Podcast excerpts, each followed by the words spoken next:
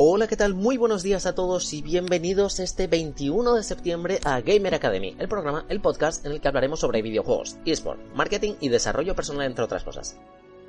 En este programa entrevistaremos a diferentes perfiles profesionales que ya se están dedicando de forma directa o indirecta al apasionante mundo de los videojuegos, ya sea como jugadores profesionales de eSport, creadores de videojuegos, diseñadores, maquetadores, guionistas, preparadores físicos, psicólogos, etc. Mi nombre es Juan Corral, soy un gran apasionado del mundo de los videojuegos y consultor de marketing. Y si tú me lo permites, mediante este programa de entrevistas vamos a conocer algo más de diferentes personas que ya han logrado llegar al Olimpo de los videojuegos de alguna forma. Es el lugar del que muchos de los restantes mortales solo podemos soñar cuando los vemos desempeñar sus carreras en televisión o por internet. Disclaimer alert. Esta es la segunda parte de una entrevista que emitimos la semana pasada y que por motivos de, longitud en la extensión hemos decidido separarla en dos sorprendentemente, y pese a lo que os podáis imaginar, esta segunda parte empezaría prácticamente cuando ya solo me faltaba la despedida. Así que espero que os sorprenda tanto como a mí como esa posibilidad de, de engancharse a una conversación aun cuando ya creías que tenías todo. Por si no lo habéis escuchado, os remito a la primera parte del podcast Gamer Academy, episodio 7, parte 1 de 2, en el que estábamos entrevistando a tres jóvenes emprendedores que han decidido, después de pivotar diferentes ideas, crear su propia empresa, InGame, una red social para gamers que pretende conectar a jugadores con perfiles similares y, crear compañeros de batalla compatibles con tu forma de juego. Un saludo y muchas gracias. Dentro audio. Pues os quería preguntar que, qué redes sociales os estabais dando a, qué redes sociales estabais empleando para, para daros a conocer un poco.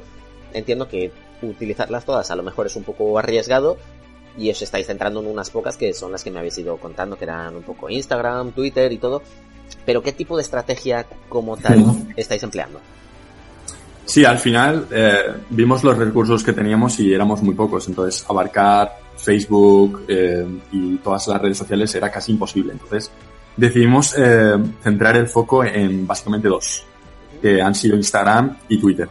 Twitter lo vi, yo desde mi punto de vista lo veía en plan un poco farragoso, no, no, no me, me costaba mucho escribir y me costaba, y me costaba mucho eh, intercambiar mi opinión. Sin embargo, en Instagram, que es algo todo más visual y mucho, mu mucha imagen, mucho vídeo, mucho más, mucho más locura, mucho más YouTube, Ajá.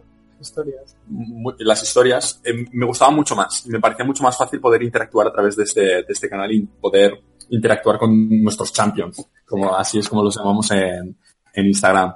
Y luego ya, pero de Twitter no lo queríamos dejar de lado porque sí que sabemos que es bastante importante en el sector de los videojuegos, ya sea para seguir ligas o para seguir videojuegos o para seguir incluso jugadores. Es bastante importante, así que no era una red que tuviésemos que dejar de lado pero también es verdad que crecer en esta red nos ha costado mucho más, ya sea, aunque nos hayamos puesto tanto yo como, como Alex, sigue costándonos crecer eh, en esta red social y no ha sido tan, tan fácil como crecer en, como ha sido en Instagram.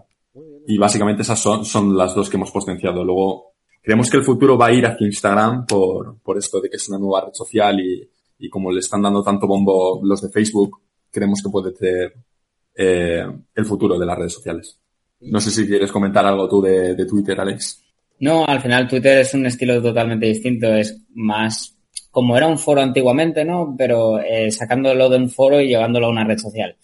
Que es el hacer comentarios, el responder a personas. Mm. O sea, a nivel personal es muy fácil de utilizar. O sea, como un usuario para influencers lo veo una herramienta ideal. Eh, porque, por ejemplo, cualquier jugador de League of Legends eh, tiene muy fácil el interactuar con la gente y el, y el responder eh, mucho más fácil que en Instagram. Y a nivel marca cuesta un poquito más porque el usuario de Twitter está menos acostumbrado a que le vendan cosas en Twitter. O sea, es, es más complicado. Tienes que encontrar una fórmula que aún estamos intentando porque ya te digo, nos está costando bastante el conectar con, e, con ese tipo de usuario, que no es el mismo. Hay una broma que eh, que es que el, en Twitter el mundo, o sea, Instagram es el mundo happy y Twitter es el mundo de, de rajear. Pues es una broma, pero, pero sí que en, en parte es, es así. Claro. En Twitter cuesta mucho más, es otro perfil. Y aparte de esas dos redes sociales, ¿tenéis presencia, por ejemplo, en, en algún blog? O sea, ¿escribís o creáis vídeos? ¿Qué tipo de contenido creáis? Más, más bien es la, la pregunta que quería haceros.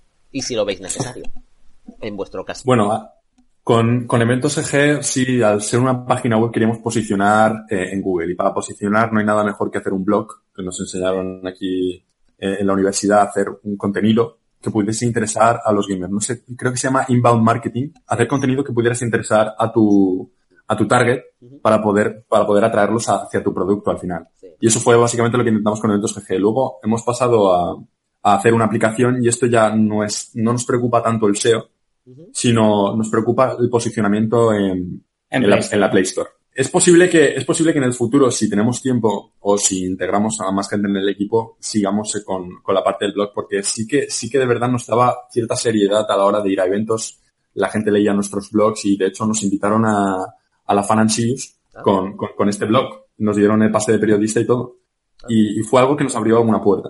Sí, de hecho, a nivel profesional el blog es, es fundamental. Hmm. Incluso, eh, no si, o sea, eres un agente libre, un autónomo, un tal, tienes que tener dos herramientas básicas que son LinkedIn y un blog. Hmm. Entonces, eh, es tu carta de presentación, por así decirlo. Porque hoy en día el currículum ya está muy visto y es algo que todo el mundo puede tener un buen currículum, pero no todo el mundo puede tener unas habilidades, unas actitudes. Entonces, el blog es un buen soporte para eso. A veces lo difícil es, o sea, tú puedes presumir de, que tienes mil habilidades, pero lo difícil es demostrarlas. y si tienes contenido creado en diferentes redes sociales, el hecho de poder comprobar hasta dónde llega tu nivel es fácilmente demostrable enseguida. Entonces de ahí puedes por lo menos mm. descartar o elegir mucho mejor después a los perfiles de, de cada que necesites, claro está. Efectivamente. Pues sí, lo que decías, ahora mismo el, lo que llaman los ingleses de, de content is king, el contenido es el rey. es de, pues sí, eso tienes que ir creando inbound marketing, que es mucho contenido, mucho contenido, y eventualmente te van a encontrar a base de, eso. Y hmm. tendrás una comunidad alrededor de eso. Entonces, por eso yo, yo preguntaba, por, por, yo en mi caso, de momento no tengo blog, no tengo casi nada, y estoy solamente empezando a base de, de contenido, pero en forma de, en formato de podcast. Y eso, pues, eventualmente explotará, espero, y bueno, pues llevará su tiempo, pero por ejemplo, yo, a mí me cuesta mucho más escribir que, que estar hablando. Entonces, pues lo, hmm. elegí en ese aspecto. Y me acuerdo que cuando comencé otro blog que tuve que cerrar, cada artículo me llevaba cuatro o cinco horas. Y yo decía, digo, hmm, totalmente de acuerdo. digo, no es viable. De hecho, a mí me gusta el resultado y me gusta escribir y todo, digo, pero no, no es viable. O sea, sé que después a lo mejor cogeré tracción y, y, tardaré menos en hacer los artículos o lo que sea, digo, pero pero ahora mismo no, no es viable. O sea, el tiempo que mm. invierto no, no lo vale. Nos pasa lo mismo. Vemos el tiempo que tenemos si queremos, pero ahora mismo no podemos. Queremos centrarnos, ya te digo, en hacer diseño, hacer contenido para las redes sociales que estamos empleando y que hemos conseguido a los seguidores, pues mantenerlos.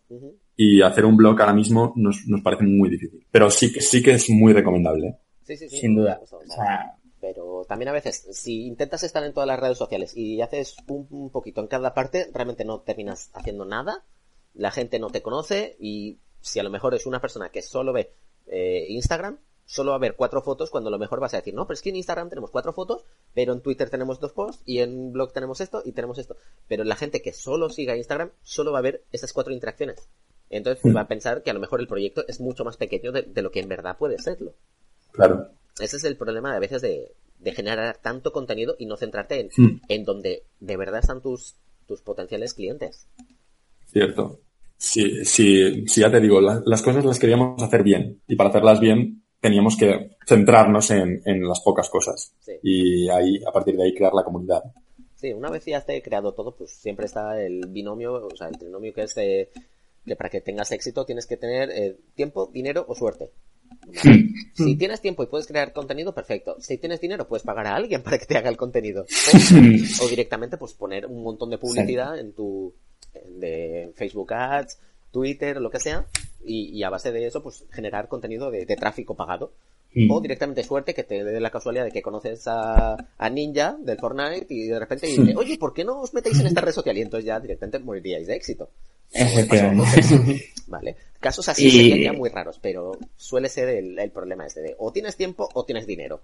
Las dos es complicado. A veces lo conveniente es llegar a un punto intermedio que dices, mira, pues voy a ceder un par de horas y el resto pues voy a invertir un poco en publicidad o voy a buscar mm. formas de, financiar. Pero si no, es, complicado. Pero bueno, sobre todo en las fases iniciales es donde, donde cuesta un poquito más de hecho, aparte de, contenido, es una cosa que nosotros sí que nos enfocamos bastante es el, no solo el contenido, sino interactuar. Eh, porque creemos que sí, hay que dedicar tiempo a crear contenido, pero también es muy importante no olvidar que hay que dedicar tiempo a, comunicarte con, con tus usuarios. Entonces, tú puedes estar creando posts en Instagram o historias en Instagram o tweets maravillosos y te responde gente y no respondes, ese tweet no habrá, no habrá servido de nada. Entonces, había un estigma que y a nosotros nos ha pasado como usuarios, o sea, como, como fans. Imagínate que eres fan de algún club que, que no responda, ¿no?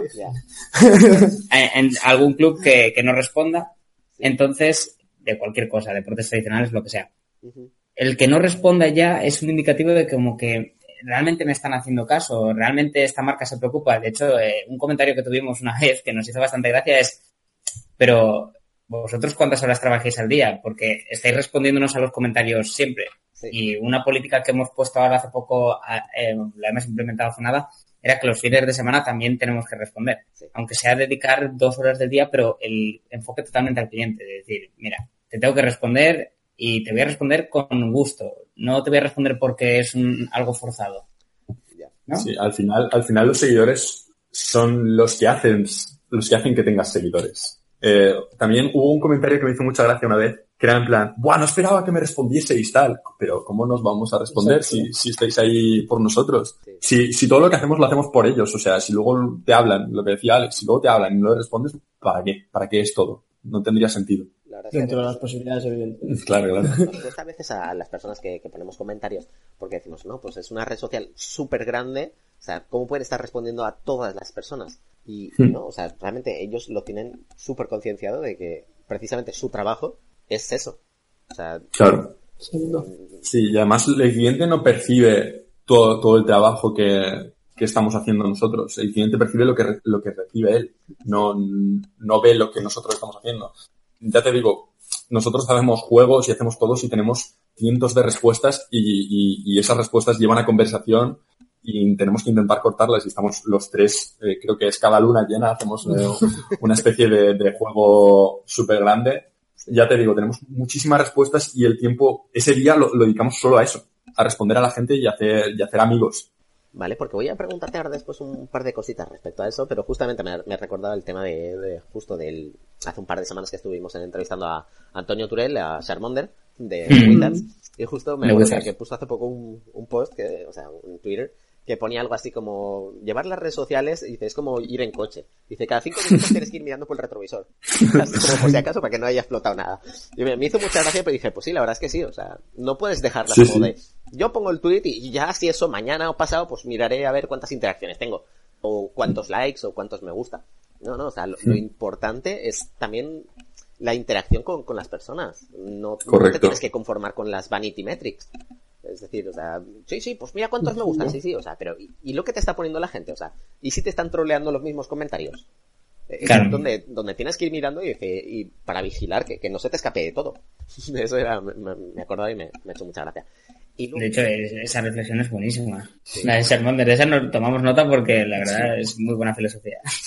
Charmander es, es un crack, yo la verdad es que me lo pasé muy bien entrevistándolo y, y es un súper profesional. Aparte, yo qué sé, antes de hacer la entrevista estuvimos compartiendo como 10 correos electrónicos, pero yo qué sé, un domingo a las 10 de la noche, a las 12 de la noche, y yo, hombre, digo, pero ¿cuándo me contesta?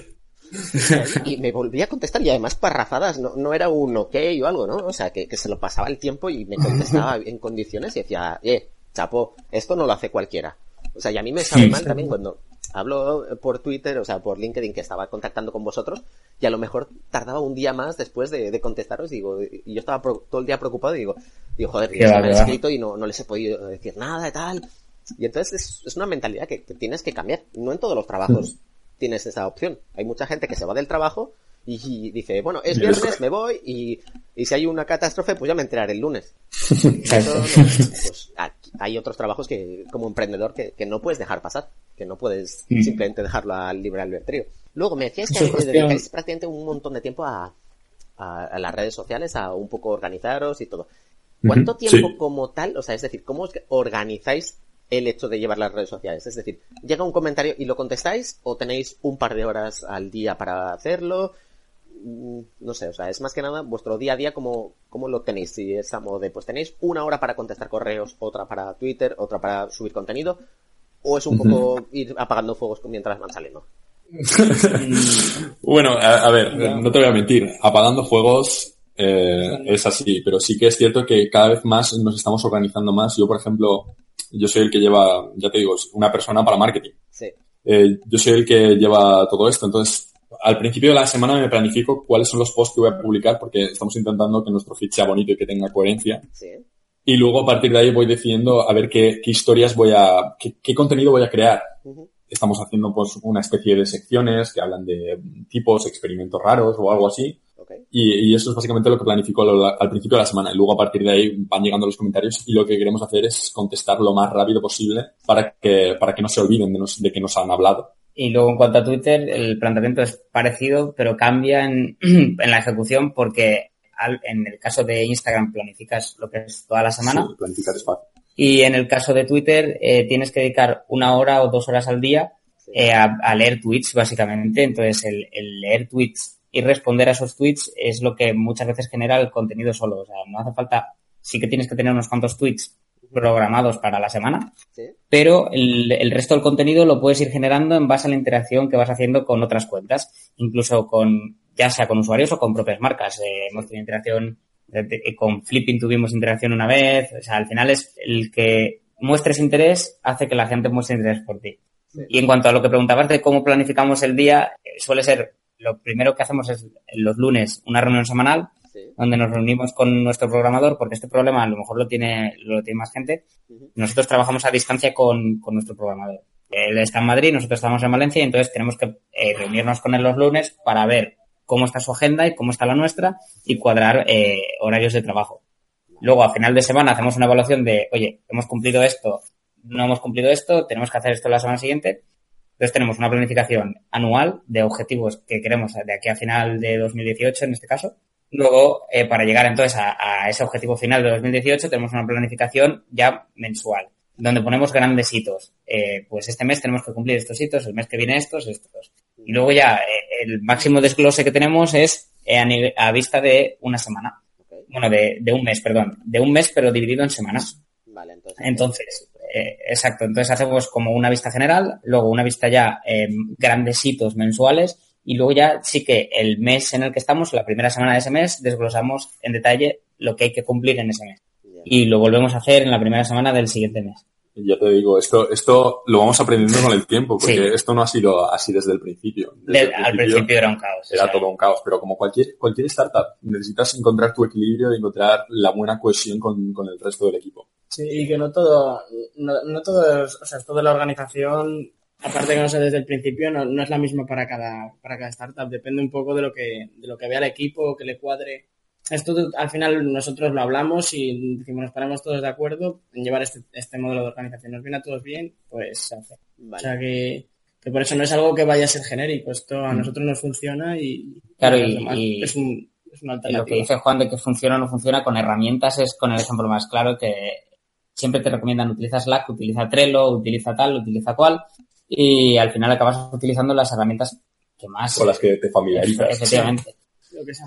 Nosotros, por ejemplo, el- no utilizamos Slack, utilizamos eh, WhatsApp para toda la comunicación y hay gente que utiliza Trello para organizarse las tareas y nuestro programador veía más conveniente utilizar Google Drive y, y otro tipo de herramientas. El Drive Claro. es lo que más utilizamos. Lo más importante es, cuando es un consejo que yo daría a alguien que está empezando, es no, no empeñarse en buscar herramientas, porque me pasó a mí, o sea, empeñar en buscar herramientas que te pueden servir a tu equipo para organizarse, sino ver y discutir con tu equipo cómo te quieres organizar y en base a cómo te quieres organizar ya buscas una herramienta que se adapte.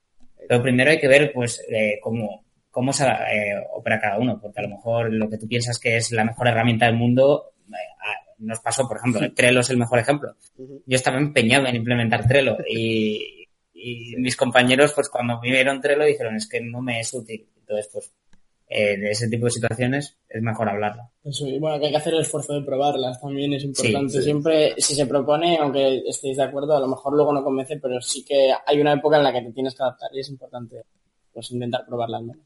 Y volviendo a lo que, también quería comentar, yo por ejemplo sí que cuando llego normalmente pues miro, abro el Discord, abro in-game, abro Instagram, todo para ver todos los mensajes esos y ahí sí que me dedico durante, durante una hora o dos horas a ver todo el feedback que nos hayan dado y respondiendo a la gente o, preocuparme de, o incluso ahora pongo y contacto a cinco personas o diez personas al día si puedo, depende cómo tenga eh, para, para preguntarles, oye, ¿qué tal te va? Entonces sí que me estoy intentando hacer una planificación de eso, de, hablar con gente, para poder sacar todo el feedback que se pueda. Vale, vale. Yo también, o sea, mi duda era más que nada también en cuanto a productividad, porque hay mucha gente que dice, a ver, hmm. tiene muchísimas cosas que hacer, todas son importantes, hmm. pero no son urgentes, entonces termina el día y has hecho un montón de cosas importantes, pero no las urgentes, entonces sientes que, que no has avanzado. Es decir, a lo mejor imagínate que entras un día y tienes un montón de interacciones en Twitter y en esto, y te pasas todo el día contestando por Twitter. Y sí, o sea, sí has hecho muchas cosas, pero de lo que tenías que hacer, no has hecho nada. Mm. Entonces, termina el día y dices, ¿dices que no he hecho nada? O sea, sí. Entonces, esa era mi duda a modo de, ¿dedicáis unas horas concretas o es también un poco, a ver, ahora mismo estáis empezando, podéis llevarlo así, pero a la larga... Sí, ahora es, exacto, a la larga... necesidad de, de marcaros unos horarios fijos. No creemos, no, no creemos nada en los horarios fijos. De hecho, eh, somos más, estamos más enfocados a, ser más productivos y las horas que emplees que sean empleadas en el uso. Entonces, hay una palabra que utilizamos mucho cuando una persona, imagínate lo que comentabas, ¿no? te tiras todo el día respondiendo en Twitter. Pues cuando un compañero eh, ve que la otra persona, porque al final esto lo podemos hacer ahora que somos pequeños. Probablemente luego tendremos que implementar metodologías. Pero ahora, por ejemplo, si veo, por ejemplo, en marketing que se está dedicando mucho tiempo a Instagram, pues dices foco, que es, y ya rápidamente la otra persona sabe que foco significa, a ver, ¿qué ¿cuál es mi gran objetivo del día? Por eso te comentaba que ahora mismo es muy rudimentario, pero tenemos la planificación que hemos implementado hace nada de, a nivel semanal, que es la que nos ayuda a lo que tú dices de no me voy a responder todo el día a Twitter. Tenemos, eh, entonces, si en esta semana tengo que cumplir este objetivo, eh, claro, suele ser un objetivo que no se cumple en un día, suele ser requerir de varias horas. Entonces, pues tú te, cada uno es responsable de dividirse, porque lo que sí que asignas es a ese objetivo un, responsable. Entonces, ese es el, el responsable de decir, vamos a dedicar este tiempo. Sí, pero igualmente lo que es, según lo que he podido interpretar, o sea, no, no, no es negativo ni mucho menos, es que sí que utilizáis a lo mejor a vuestra a vuestra forma las metodologías de mm. tipo Scrum, que son de metodologías de, pequeños ciclos, a modo de, pues no, tenemos esto y tenemos así como mm, micro sprints para terminar mm. ciertos, ciertos proyectos o cierto esto, y, tú sabes que en ese tiempo lo tienes que terminar, o sea, es como pequeños eh, deadlines de, esta semana tengo que haber terminado esto, o sea, búscate la vida, háztelo como quieras, pero esto lo tienes que terminar.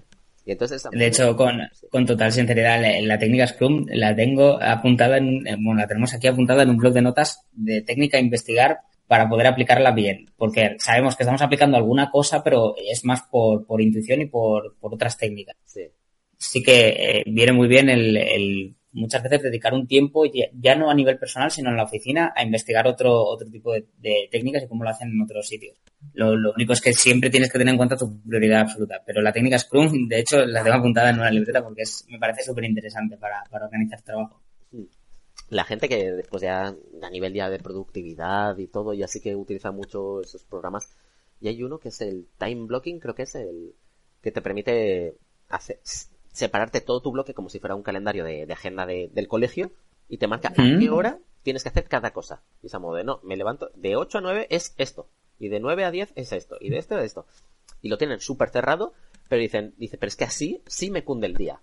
Porque yo sé que de esa hora no me puedo salir de nada. O sea, y lo tengo súper bloqueado y centrado.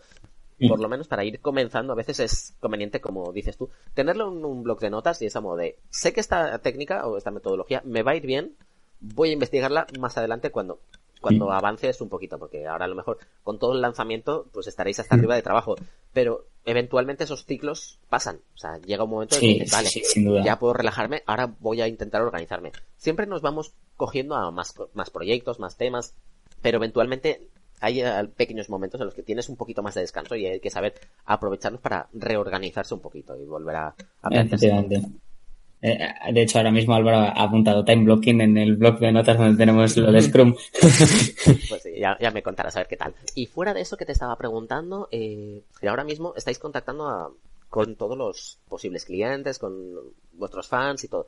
Eh, fuera de eso, ¿cómo estáis buscando patrocinadores? O, o sea, finalmente, o sea, esto está muy bien de cara a ir generando comunidad, pero ¿de dónde vais a sacar la financiación después? O sea, ¿de dónde va a salir el dinero? ¿Cómo vais a monetizar vuestro servicio? Hmm, pues actualmente no estamos monetizando, o sea, es básicamente una beta con una funcionalidad muy básica. lo que queremos es, en los próximos meses, ir probando distintos modelos de monetización. Pero siempre y cuando estén pulidos los errores de la aplicación, los errores que hacen que, que la experiencia de usuario no sea cómoda. Entonces, una vez esa experiencia de usuario sea correcta, iremos allá hacia la monetización. La monetización, estamos aún con distintos planteamientos. Comentabas tema patrocinadores. Eh, patrocinadores es, una de las opciones viables, pero o sea, creemos que los patrocinadores deben estar, pero también creemos que esos patrocinadores deben aportar algo al, usuario que tenemos en InGame. Entonces, estamos buscando formas de, integrar lo que sea un patrocinio tradicional en eh, un patrocinio útil, como le llamamos nosotros que sería básicamente que a lo mejor tuvieses una función extra dentro de in-game, porque realmente lo que hacemos es buscar en base a unos filtros, buscas eh, personas con las que tú puedas tener afinidad. Pues a lo mejor buscar una forma en la que ese patrocinio tenga cabida ahí, en ese, en ese sentido. Que no sea un anuncio intrusivo. No queremos, o sea, por ejemplo, un sistema de monetización que no vamos a utilizar eh, o no lo tenemos ni en la mesa es el de los anuncios dentro de la aplicación, porque creemos que, lo que hace es molestar al usuario. Pero, sin embargo, eh, otro tipo de monetización que tenemos es el recompensar a los usuarios en base a hitos. Es, estamos basándonos mucho para diseñar monetización. No te puedo, o sea, no te voy a especificar en monetización más que nada porque no lo tenemos claro ni nosotros. Pero el sistema en el que nos estamos basando es el pase de batalla de Fortnite. Entonces, porque creemos que es algo que la gente está dispuesta a pagar porque le aporta una utilidad. Entonces, si podemos diseñar un sistema de hitos, eh, que es nuestro objetivo, dentro de la aplicación o con, integrado con los juegos, que es, lo hablaremos con, con los responsables de cada uno, para integrar un sistema de hitos que al usuario le dé un beneficio y a las marcas también les dé el beneficio de tener a su usuario. Entonces es un poco esa, esa combinación. Sí, es un poco, suena un poco difuso porque es que, aunque quisiésemos entrar más en detalles, eso nosotros en uno de nuestros objetivos, de hecho, mensuales que tenemos, uno de esos grandes hitos es plantear un, definir mejor el modelo de monetización y, es aún no, es, no toca ni siquiera este mes. Así que... No, de hecho, el, nuestro objetivo principal ahora mismo era el, centrarnos en el usuario y en que la aplicación sea útil, porque una vez sea útil la aplicación creemos que la monetización vendrá de la mano, pero para ello tiene que, tener la utilidad. Vale. A ver, yo entiendo que ahora mismo no es una cosa que, debáis preocuparos porque, como estáis comentando, si estáis eh, creciendo desde ahora. Sí, pero va a ser necesaria. 100% tienes que tenerlo en cuenta y tienes que mantenerlo un foco y no olvidarlo porque finalmente es lo que te va a dar de comer, entre comillas. Efectivamente. no de likes vas a poder vivir. No, no, sin duda. Entonces, eventualmente lo tienes que ir considerando por lo menos para ir planteándolo te lo y va a surgir seguramente. O sea, de repente a lo mejor tienes una idea y dices, oye, pero ¿y si hacemos un acuerdo con X persona o lo que sea? A lo mejor sí que nos puede reportar o lo que sea. Pero de momento pues es la, la técnica ahora mismo que es crear, crecer y luego monetizar. Efectivamente. Ahora mismo lo habéis creado, eh, vais a crecer, eventualmente es cuando ya finalmente, o bien por todo el contenido que hayáis creado, o bien por acuerdos que logréis, siempre puede haber un, una entrada de, dinero, de capital y de financiación. ¿Vale? Hmm, exacto. De hecho, aquí tenemos la opción en, si, si, necesitásemos lo que es financiación, eh, una de las ventajas que tenemos aquí en Lanzadera es que puedes en algún momento recurrir a esa financiación. Pero ya te digo, el, foco ahora mismo es ese, el de crecer, pero a diferencia de otros sistemas de, que introducen monetización, porque se ha visto casos de aplicaciones que tienen millones de usuarios y siguen sin monetizar, bueno, Wallapop es un caso, un caso muy clásico en este sentido. A nosotros nos gustaría que antes de salir de lo que es fase beta, tengamos ya un sistema de monetización implementado. Que no sea tener millones de usuarios e implementar un sistema de monetización, sino en la propia fase beta con los usuarios de beta y creando un sistema de monetización que ellos eh, vean necesario y útil. A ver, sí. Entonces, sí, sí, coméntame. No, no, o sea, a ver, te estoy comentando, a ver, igualmente, al igual que me comentabas que, era una situación que no querías, era el hecho de, poner anuncios o banners, porque esos son intrusivos y molestan a todo el mundo, pero finalmente, comparándonos con los equipos profesionales de videojuegos, a veces simplemente reciben patrocinios por anunciar el logo de la marca. Podría simplemente, al igual que, por ejemplo, la lanzadera, que lo habíamos comentado, al, no sé si en el propio programa o antes, creo que tiene acuerdos con DreamHack, tiene acuerdos con diferentes páginas de videojuegos. Ahora mismo, eh, no, yo estoy hablando de Levat, perdón. En Levat, sí. Sí, Encom supongo DreamHack. Sí, Encom. Eh, tiene Razer, Misopo, DreamHack, o sea, sí que tiene diferentes asesores y, sponsors. Y a base, Mm. y a veces ni siquiera están metiendo ninguna publicidad como tal dentro de la página. Pero siempre No, efectivamente. el proyecto y dicen, yo quiero que mi marca salga patrocinando este producto. O sea, y a lo mejor pues, Sí. es viable a, Mm. a la larga, pero bueno, son acuerdos que, que cuesta. Porque evidentemente pues, Sí, sí, son grandes acuerdos al final, sí. un, un tráfico grande. O Mm. grande, o por lo menos según lo que esperes también recibir por parte de ellos. Pero bueno, De hecho, para, para gente que tenga, en caso de academias, por ejemplo, que es el de Levat, eh, es muy conveniente buscar acuerdos con todos los que son proveedores de periféricos, de sillas, de Razer, por ejemplo, es el que, porque nosotros tenemos, hemos estado en su sala y lo que son todos los periféricos, la mayoría son de Razer, luego los ordenadores son de Nisopo. En, ese, en esos casos es, eh, de hecho, es hasta diría fácil, entre comillas, porque nada de esto es fácil, pero sí que el buscar el patrocinio porque ves la conexión clara de, y de hecho, ¿Dónde aporta? Exacto, dónde aporta valor. Sí. Entonces, nosotros lo que buscamos es lo que tú dices, el que queremos esos patrocinios, Ujú. pero queremos que el patrocinio aporte valor, como dice Álvaro. Eso por una parte y, y creo que creo que ya está. Ya, ya hemos cubierto todas las preguntas que, que tenía por aquí apuntadas. No sé si se me ha quedado alguna cosita por, por preguntaros que, que, que creáis que, que merecía la pena Mm. dar un poco consejo al- a las futuras personas que quieran emprender dentro de los videojuegos. Dentro de los, o sea, O sea, en general, emprender yo, sí, sí, sí, en general, mm, dentro de los esports, creo, ahora mismo, esto ya es opinión personal, pero que hay un montón de oportunidades Sí. y que también se está desarrollando pues un pequeño ecosistema así un poco emprendedor, porque son cosas que no existen, entonces, cosas que no existen y que en muchas ocasiones gente de, de otra generación no entiende. Nos pasa a nosotros explicándoselo a nuestros padres lo que hacemos, cuesta. Sí. Y cuando ves en, en televisión, de hecho se agradece mucho iniciativas como Movistar eSports, porque dan esa visibilidad que necesita el sector. Entonces, a la hora de emprender en eSports, mm, la recomendación que daría es eh, no, no emprendas solo, y aquí matizo, o sea, emprendes solo o con compañeros en el propio proyecto, pero no emprendas solo a la hora de hacer acciones. Búscate aliados. Colabora con otros proyectos de esports, aunque sean pequeños y parezca ridículo, y, y siempre escucha a los demás. Porque a nosotros nos surgió la, una oportunidad con, con otra empresa que se llama Funcom, Funcom Esports, que, bueno, organizan torneos de vídeo de esports Ajá. y eh, nos contactaron por LinkedIn y dijimos, bueno, pues vamos a ver qué, qué es lo que quieren. Aparentemente parecía pues eh, algo muy pequeño, ¿no? Vale. Y luego nos surgió una oportunidad súper interesante que nos beneficiaba a ambas partes y dices, oye, eh, un consejo fundamental es nunca descartes a alguien por los seguidores que tenga o por lo que tenga porque siempre tiene algo que contar. Sí. Entonces ese sería mi, mi mayor consejo y el que al final creo que es lo más importante. Sí, yo creo que lo has dicho todo con eso, ¿eh? Vale. Y luego, porque lo dices es relativamente fácil, la- a la hora de, de buscar colaboradores, buscar gente con la que empezar y, y empezar los proyectos, pero ¿dónde buscas? O sea, ¿qué directamente pones? En en vuestro caso, imaginaros que ahora mismo tuvierais que buscar gente. ¿Pondréis un post ah, en Twitter de busco X persona, busco colaborador, busco para comenzar proyectos? ¿Dónde comenzarías? Twitter, Twitter es, un- es una buena forma, desde luego. Nosotros nos han llegado por...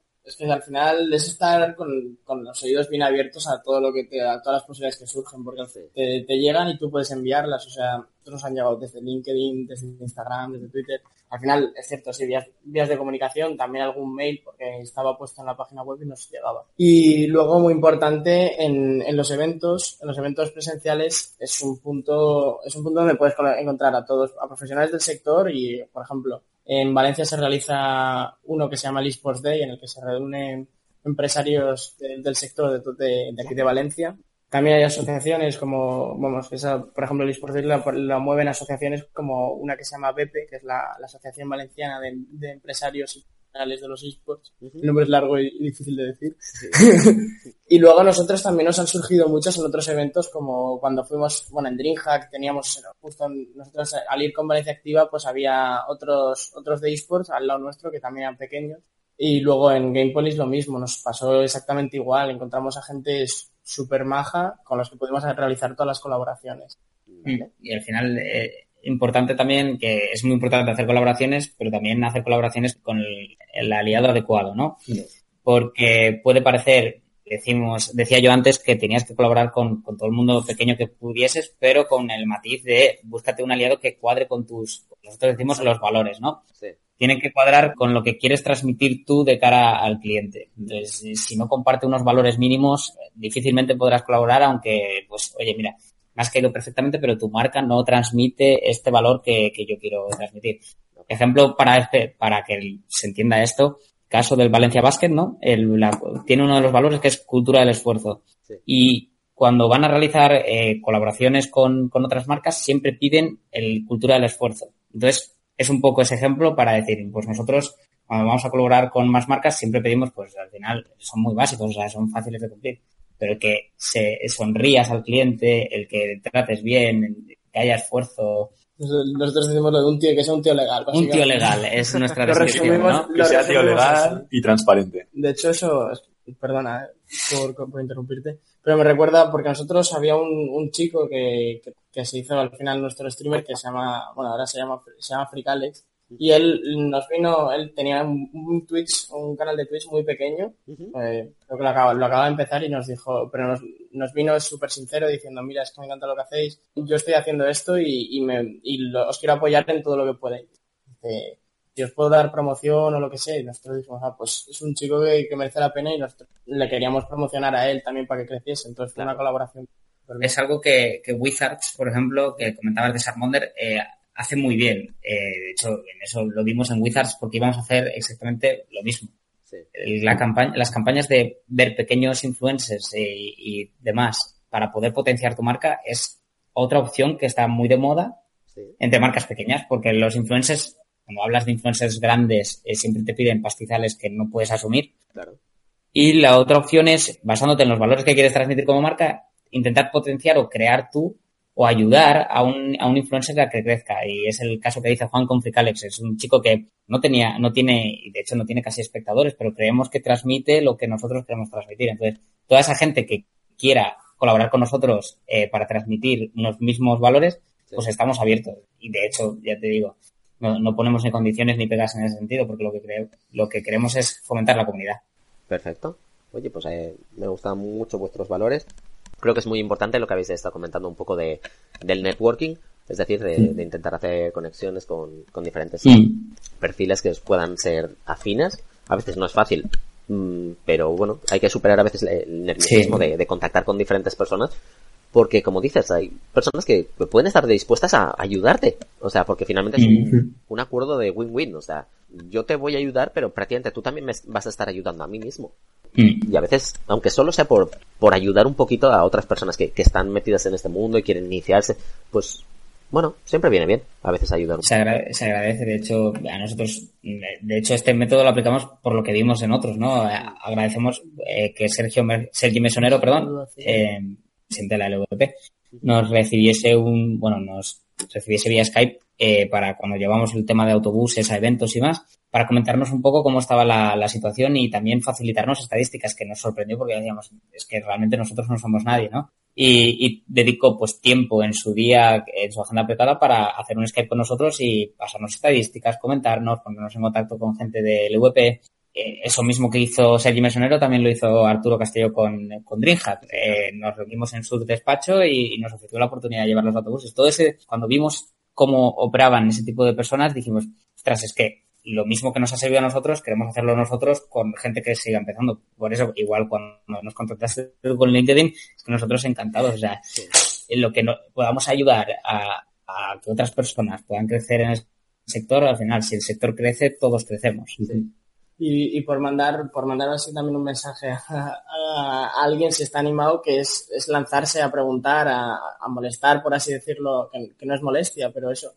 Eso, lo, lo, que quería decir era que hay que animarse a, contactar a la gente, aunque creas que, le puede molestar, al final la gente es súper abierta a recibir estas propuestas y, y su, luego te sorprenden. Llegas a, salen de ahí muchos acuerdos, colaboraciones y, y es súper importante sobre todo para gente que está empezando perder la vergüenza, básicamente, que todo el mundo tenemos ese, ese elemento de, de, tengo vergüenza porque tiene tantos seguidores o tengo vergüenza porque es una marca muy grande, pues a lo mejor sí que están dispuestos a escucharte.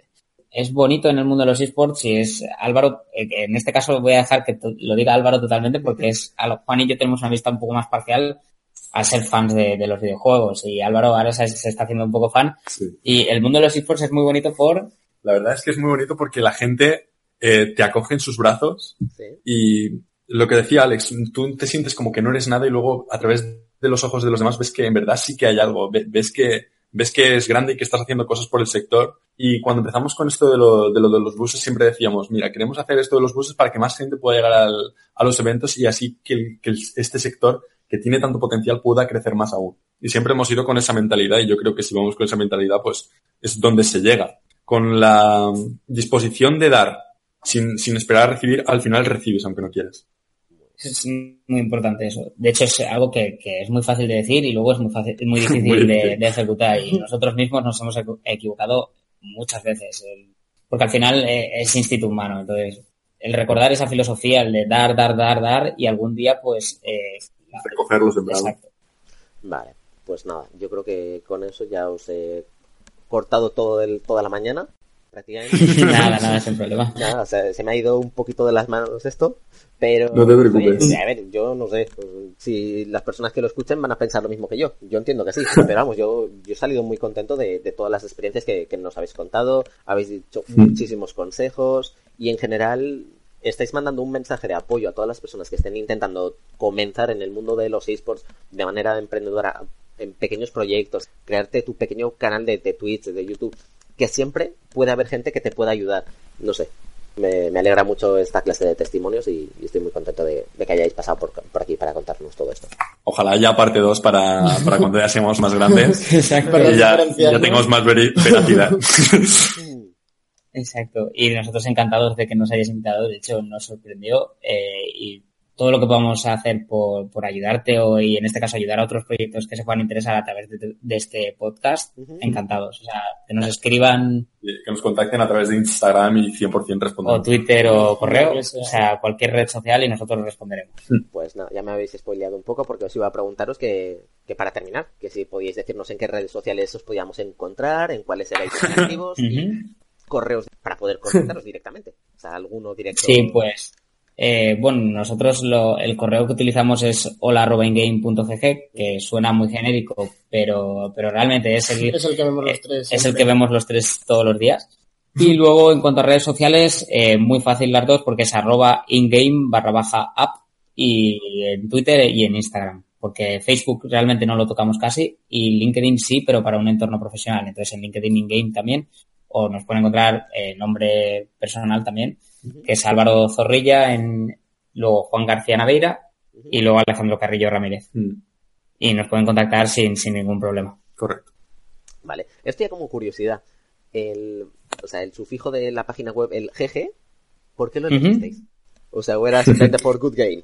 Así como cuando termina la Es por el, es Era por Good Game. Fue por Good Game, o sea, el- la razón fue por acercarnos un poco más a nuestro público. Pues eso, el tema Good Game y no, lo- no se nos ocurrió a nosotros, sino lo vimos en los equipos de esports. eh, de hecho fue Origen, cuando aún estaba bastante activo. Eh, Origen.gg, lo vimos en Movistar Raiders, creo que fue, si no recuerdo mal. Arena GG también. Arena Era GG. Y entonces pues dijimos, oye, mira, nos parece una buena Se forma lo de, de también a un acercarnos. profesor. Sí. No soy yo. Eso sí, a nivel SEO, eh, recomendación así un poco rápida es eh, mejor.com. Porque el punto GG al final eh, tiene la estética bonita de tengo el punto good game, pero a nivel SEO sigue posicionando un poco peor porque está en un país que lógicamente no es el en el que quieres posicionar. Ya. Pero bueno, nada, nada, yo eso era, era como curiosidad porque yo lo veía y decía, digo, a ver, por lo menos voy a preguntarles a ver si es motivo de algo o si directamente es buscado adrede para tener una mayor vinculación con, con el mundo de los videojuegos. Efectivamente, sí. Eso es. Así que muy bien.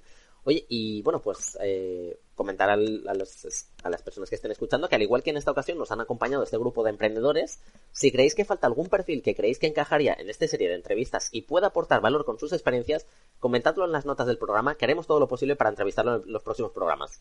Con todo esto me despido, no olvidéis darle a me gusta, dejar un comentario amable diciendo que os ha parecido el programa, poner 5 estrellas, compartirlo en vuestras redes sociales si os ha gustado, y si no os ha gustado decírnoslo también, que a fin de cuentas, y citando a la gran Sony, esto es para vosotros, jugadores. Muchas gracias y nos vemos en el próximo programa. Adiós. Chao. Hasta luego. Chao, chao. Muchas gracias.